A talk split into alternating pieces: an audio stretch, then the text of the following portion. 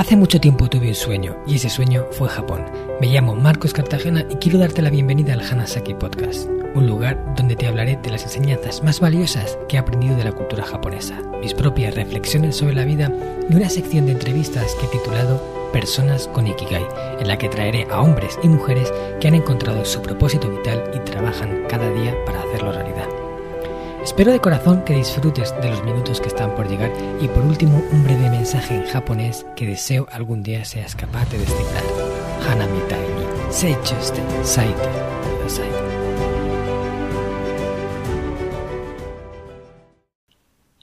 Hola a todos mis queridos oyentes del Hanasaki Podcast Creciendo con Japón. Este es el último episodio del año en el que me escucharéis a mí en solitario porque el de la semana que viene es una entrevista a la sección Personas con Ikigai en la que os traeré a un invitado que estoy seguro que vais a disfrutar mucho.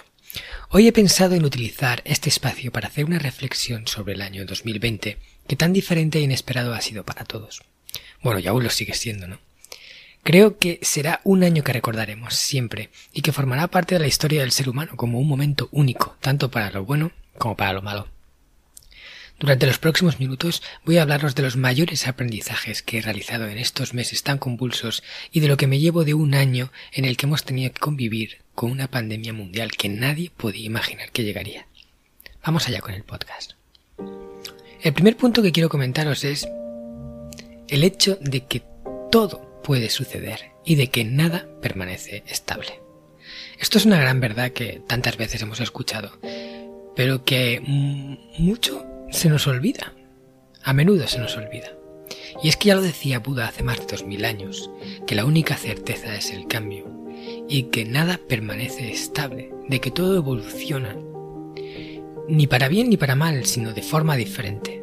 Al final lo de bueno o malo es una etiqueta que de alguna forma nosotros le vamos poniendo.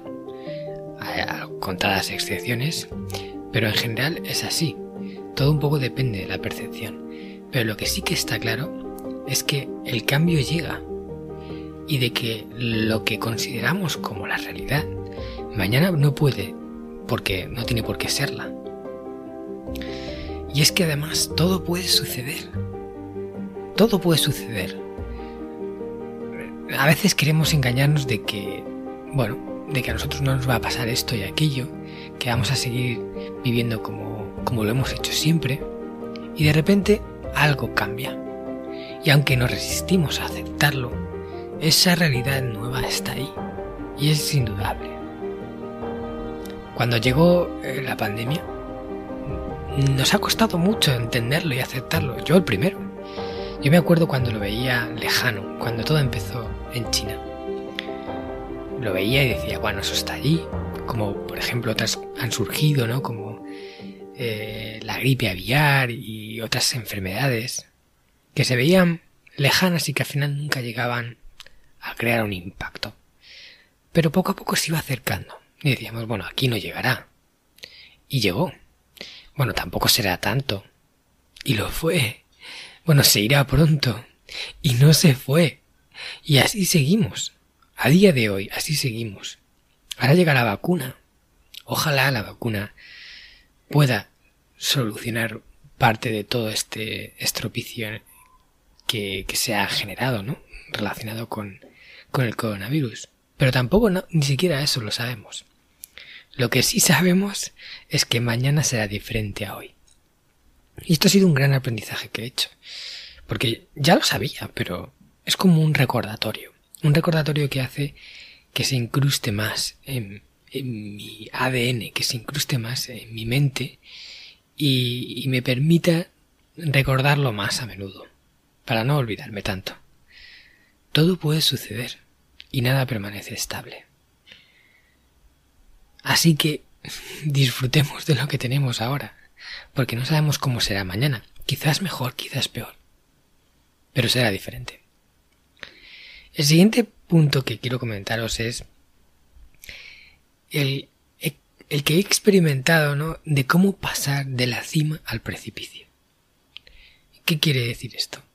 Bueno, eh, todos los que, que, me conocéis sabéis que soy uno de los fundadores de descubriendojapón.com, junto con mi hermano Antonio. Es una agencia de viajes especialista en conocer Japón de una forma diferente, ¿no? Para conectar pues esa, con esa parte, esa esencia del país que, que muchas veces permanece oculta y que solo si sabes llegar a ella puedes encontrar. Y ese fue el propósito con el que fundamos nuestra agencia. Y desde que lo hicimos, Descubriendo Japón ha sido como un cohete. Ha ido creciendo año por año, casi duplicando los viajes. Empezamos con dos, pasamos a cuatro, ocho, catorce, veintidós el año pasado. Y, este era nuestro mejor año. Además Japón está bastante de moda, sobre todo para viajar. Eran las Olimpiadas, Japón estaba en la boca de todos. Nuestra previsión era alucinante. Ya en febrero, una cosa así, teníamos prácticamente vendidas el 70% de las plazas del año. Iba a ser, con diferencia, nuestro mejor año, a pesar de que el año pasado ya fue bueno. Además, nuestra trayectoria y los años que, ya llevamos trabajando con los viajes a Japón nos han ido dando un, reconocimiento. Tenemos más de 100 reseñas en Google de 5 estrellas y nuestros clientes nos apoyan por la experiencia que han tenido. Y eso nos ha permitido crecer y, abrirnos un hueco en este mercado tan competido, ¿no? Porque Japón es un país que tiene mucho turismo y no somos los únicos que lo trabajamos. Pero descubriendo Japón tiene su sitio. Y las previsiones para el 2021 eran una pasada. Se puede decir que estábamos en la cima. Era el año de descubriendo Japón. Y de eso, de eso hemos pasado al precipicio. De un momento, ¿eh? En un momento. Así, ¡pam! Ya para empezar, cuando la cosa empezó en China, mmm, ahí la cosa se paró. La gente dijo, uy, por ahí por Asia hay un virus. Y empezaron las reservas a, a frenarse. Pero bueno, teníamos muchas hechas, ¿no? Sin embargo, el virus fue avanzando hasta que llegó a Europa. Y Japón cerró fronteras. Literalmente ya no se podía entrar en Japón. O sea, es que ni siquiera, aunque hubiera alguien dispuesto a viajar, se podía viajar. Y todos los viajes que teníamos vendidos, acordados, todo fue cayendo uno detrás de otro. Y además ha sido un proceso difícil, ¿no? Porque no sabes cuándo va a terminar. Entonces al principio parecía que, que perdíamos la temporada de primavera. Y todo lo de primavera lo intentamos mover al verano. Y luego verano también cayó. Y todo lo de verano intentamos moverlo al otoño. Ya decíamos, bueno, por lo menos el otoño, ¿no? Y luego el otoño también cayó. Y todo el año ha sido un blanco. Todo el año ha sido un blanco. Hemos trabajado muchísimo. En teoría, para nada. Porque hemos ido moviendo de un viaje a otro, hablando con todos nuestros clientes, intentando inspirar confianza en, un escenario de total incertidumbre, siempre con la esperanza sincera de que todo iba a mejorar, ¿no? De que el verano iba a ayudar. Y de hecho en el verano vimos ahí como un... como si todo un poco se arreglaba o parecía que se arreglaba. Y después vino la segunda ola y ¡pam! nos volvió a golpear con fuerza. Pues así ha sido nuestro año descubriendo Japón. Hemos pasado de la cima al precipicio. Y hemos tenido que ver cómo mucho de lo que habíamos construido se iba derrumbando poco a poco. Aún así, eh, hemos trabajado duro para seguir al pie del cañón, para estar disponibles para el 2021. Ya tenemos nuestro calendario para el 2021 siempre con la esperanza de que todo va a mejorar y de que estaremos allí cuando las cosas vuelvan a resurgir. Pero sin duda ha sido un aprendizaje enorme. Darte cuenta de que, de que un día lo tienes todo y, al día siguiente puedes no tener nada. Hemos tenido que pasar todo un año sin ingresar nada de la empresa. Cero. Y no ha venido ni, ni el gobierno, ni, ni el ayuntamiento, ni nadie a ayudarnos. Nadie ha venido a ayudarnos.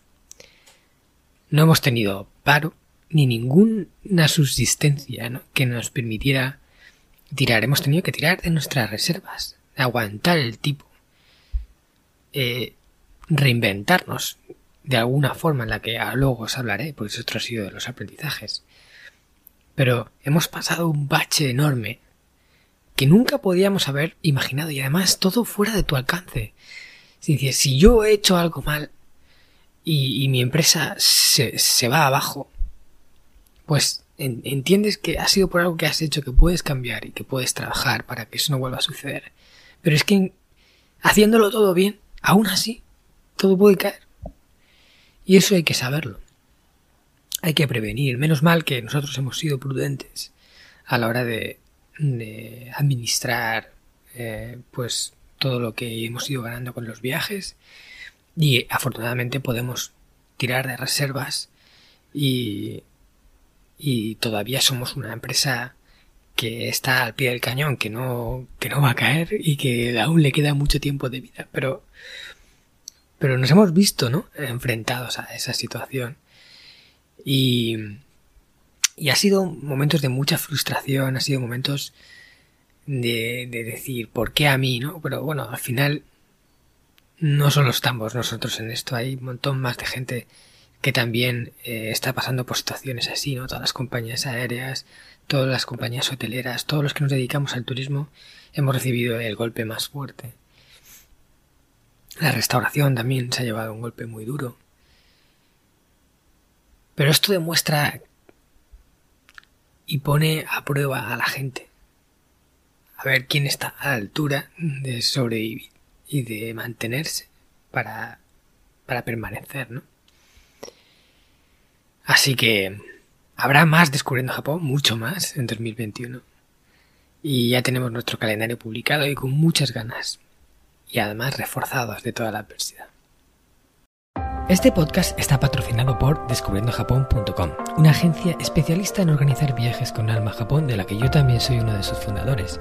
Hemos nacido para dar servicio a todos aquellos que quieran descubrir el país de una forma diferente, con la que poder conectar con su esencia y volver de allí con la sensación de haberlo conocido de verdad viajes con grupos de tamaño reducido, visitas a lugares fuera de las clásicas rutas turísticas y acompañado por uno de los guías del equipo de Descubriendo Japón, un amante de la cultura japonesa que habla el idioma y que te lo mostrará más como un amigo que como un guía a la vieja usanza.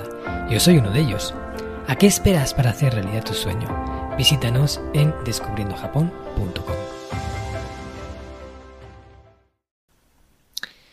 El siguiente punto que voy a hablar es el de la perla envuelta en alambre de espino. Esta es una de las máximas que siempre utilizo en mi vida y es que toda adversidad alberga esa perla que si eres capaz de, de buscar, apartar el espino aunque te pinches, aunque sangres, aunque duela, y lo, y lo retiras, lo quitas, poco a poco extraes ese aprendizaje, ese valor, es, ese, esa recompensa que te ha dado pues un momento muy duro en tu vida.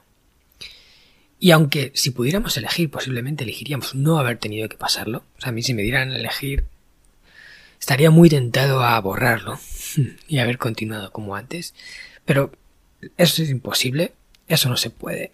Y lo único que podemos es aceptar que la realidad es la que es y que no tenemos otra opción que jugar según las reglas del juego. Y las reglas de este juego es que hay una pandemia. Es lo que hay. Y intentar quedarnos con lo bueno, porque ya que estamos viviendo esto, ya que nos vemos forzados a, pasar y a experimentar esto, ¿por qué quedarnos con lo malo? ¿Por qué quedarnos con la, con la parte negativa? Que podríamos hacerlo perfectamente, pero podemos elegir intentar ver lo positivo, aunque, aunque cueste, aunque sea difícil. Yo me quedo con tres cosas muy positivas de este año. Para empezar, es que gracias a la pandemia, entre comillas, he tenido la oportunidad de pasar más tiempo con mi hijo y con mi pareja. También, si yo me hubiera ido a los viajes que tenía programados en el 2020, hubiera estado a lo mejor dos semanas o tres semanas en cada uno de estos viajes, separado de mi familia y separado de mi hijo pequeño, que tiene dos añitos y que está en un momento súper tierno, súper bonito y que no me quiero perder ni un instante. Y gracias a eso, pues he, estado aquí, no me he tenido que ir. Y, gracias a eso tengo recuerdos preciosos de verle, de, estar con él y, y de no haberme perdido nada. Y eso me lo ha dado la pandemia. Es así. Eso me lo ha regalado. Por otro lado también el nacimiento de este podcast. Porque con toda la carga de trabajo que teníamos para sacar adelante esos 26 viajes que íbamos a organizar en 2020, eh, seguramente no hubiera tenido el tiempo para poder ponerme con el podcast. Y este era un proyecto que tenía en mente desde hace ya tiempo, pero veía como lejano porque tenía que dedicarme, tenía que ponerme, tenía que aprender. Y el hecho de que se haya liberado parte de mi horario laboral, parte, ¿eh? porque aún así, aunque no hemos tenido viajes, hemos tenido que trabajar mucho, como ya os he comentado, pero se liberara parte de mi horario laboral me ha permitido ponerme con proyectos nuevos que me tienen súper ilusionado y que ahora ya estarán, cuando Descubriendo Japón renazca y vuelva a ser eh, una empresa de viajes a Japón funcionando a todo tren, el podcast ya estará en marcha. Y todo el trabajo que tuve que hacer para ponerlo en el punto donde está ahora, para hacer que arrancara, ya está hecho. Y eso ya me lo quedo para siempre. Mi podcast. Que cuando lo veo en Spotify, ahí saliendo un nuevo episodio, digo, ostras, soy yo. Estoy en Spotify. bueno, hoy en día puede estar cualquiera, ¿no? Pero, pero no sé, me hace mucha ilusión escucharme. Luego los mensajes que recibo de, los oyentes, de, que les encanta el podcast, de que se lo ponen para volver del trabajo y que les relaja, que les gusta mi voz. Mucha gente me dice que, le encanta mi voz y que le parece un tono de voz muy suave que les ayuda, pues eso, a relajarse, a estar más en paz y es un poco lo que yo quiero con este podcast, ¿no? Me está trayendo cosas muy bonitas a raíz del podcast. Hay gente que me está conociendo y que quiere contactar conmigo para colaborar. Por supuesto, no, no puedo aceptar todo porque si no me quedaría sin tiempo, pero hay cosas y proyectos muy chulos que van a salir que pronto anunciaré, pero van a salir en parte gracias al podcast. Y eso no podría haberlo hecho si no hubiera llegado este COVID-19, que tanto daño ha hecho por otro lado. ¿eh? Hay mucha gente que ha sufrido mucho por esto. Hay gente que ha perdido a, personas y que seguramente les cueste mucho encontrar la parte positiva. No sé si la tienen o no, porque hay que estudiar caso por caso. Pero yo en mi caso personal intento quedarme con lo bueno, ¿no? Y la última cosa que, me llevo, ¿no? Esa última perla dentro de la, de la sección de, las perlas envueltas en el alambre de espino es el nacimiento del programa Reinvención Hanajin. Un programa intensivo que tampoco podría haber visto la luz si hubiéramos estado a tope con Descubriendo Japón. Y es un programa en el cual he intentado dar un paso más allá. El libro del sistema Hanasaki, Los nueve pilares de Japón vida centenaria con sentido, es un libro que escribí para intentar aportar a la gente una forma de vida, un estilo de vida, que si cada uno sigue, si cada uno aplica, yo estoy convencido de que le va a ayudar a vivir una vida más larga y plena basada en los secretos de la longevidad japonesa. Es ese estilo de vida que si todos aplicáramos el mundo, desde mi punto de vista, funcionaría bien. Y que toca las áreas más importantes de la vida de una persona.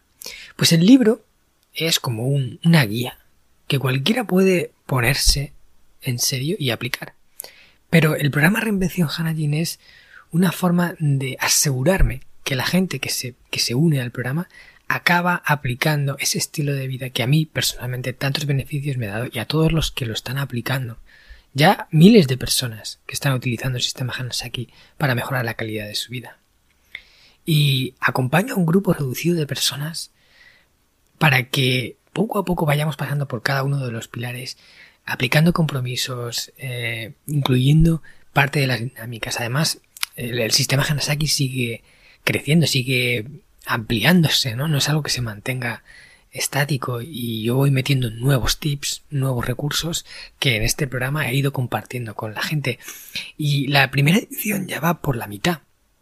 Y estoy súper agradecido de, de haber podido compartir esto con todas esas personas que ahora forman parte de mi vida. De, de estar con ellos, de ver cómo están esforzándose para poner en práctica cada una de las cosas que yo les digo y que creo que son valiosas. Y de verdad es un regalo poder hacer esto. Que se acerca a mi ikigai, ¿no? A mi propósito de vida, que es compartir todas esas enseñanzas que yo he extraído de Japón y de la vida en general. Por eso también estoy muy agradecido, porque Reinvención Hanajin no habría nacido si no hubiera sido por todo esto. Y además ya estoy pensando en la siguiente edición. La siguiente edición va a empezar seguramente a principios de febrero. Y si cualquiera de los oyentes, por cierto, que ha escuchado sobre este proyecto y le ha resonado y ha dicho, ostras, por eso me podría interesar, no dudéis en poneros en contacto conmigo, porque sería un auténtico placer explicaros con detalle en qué es, en qué consiste. ¿Vale? Así que me podéis enviar un mail a hola.marcoscartagena.com y preguntarme por el programa Reinvención Hanajin. Bueno, seguimos avanzando con estos aprendizajes. Y el siguiente es que he aprendido a reinventarme en tiempo récord, como os he dicho antes. A reinventarme. O sea, a tener, estar acostumbrado a hacer una actividad y tener que desarrollar una nueva que no estaba acostumbrado en un tiempo literalmente récord. Por ejemplo, el podcast, el programa Reinvención Hanajin, todo esto es nuevo. Son cosas diferentes, se trabajan de, de forma diferente, no funciona de la misma forma que los viajes. Y aún así, he tenido que aprender, formarme un montón, estudiar, y todo eso eh, forzado, ¿no? Un poco por la situación, pero darme cuenta de que he sido capaz de reinventarme y de que en mi mano está la llave de mi futuro, de mi prosperidad, y de que a veces las cosas pueden caer, ¿no? Como han hecho, y de que hay otras fórmulas para salir adelante que también están en nuestra mano y que podemos conseguirlas si hacemos lo que hace falta hacer. Entonces, darme cuenta de que podía y, hacerlo, eh, haber creado cosas nuevas, nuevas fuentes de ingreso y haberme mantenido eh, funcionando y haciendo aquello que me gusta, sin tener que, por ejemplo, decir, bueno, pues voy a tener que buscarme un trabajo para poder mantenerme, ¿no? Para poder eh, pasar estos meses y ir a hacer algo que no, que no quiero hacer, pero que tengo que hacer por necesidad. Y no he tenido que pasar por eso porque he sido capaz de, de coger las circunstancias, darles la vuelta y volver a ponerlas a soplar en mi favor. Y eso ha sido un proceso de reinvención total. Lo he vivido en unos meses, y, yo creo que me ha ayudado mucho a, a convertirme en mejor persona y sobre todo a tener más confianza en mí mismo. Y por último, el último punto que quiero comentaros en este episodio es el hecho de haber tenido la oportunidad de probarme y de crecer más que ningún otro año. O sea, todo lo que os he comentado anteriormente, todos estos retos, todos estos aprendizajes me han hecho evolucionar. Yo me noto una persona un poco mejor que cuando empezó el año. Me siento súper orgulloso de cómo he vivido esto. De no lo he vivido como un momento traumático. No he estado sufriendo la caída de nuestra empresa. No he estado maldiciendo todo lo que ocurría. Aunque sí, he tenido mis momentos, eh, ojo, he tenido mis momentos de, de frustración, de, de, de mirar al cielo con los puños en alto y decir, ¿por qué a mí? ¿Por qué? ¿Por qué todo esto, no?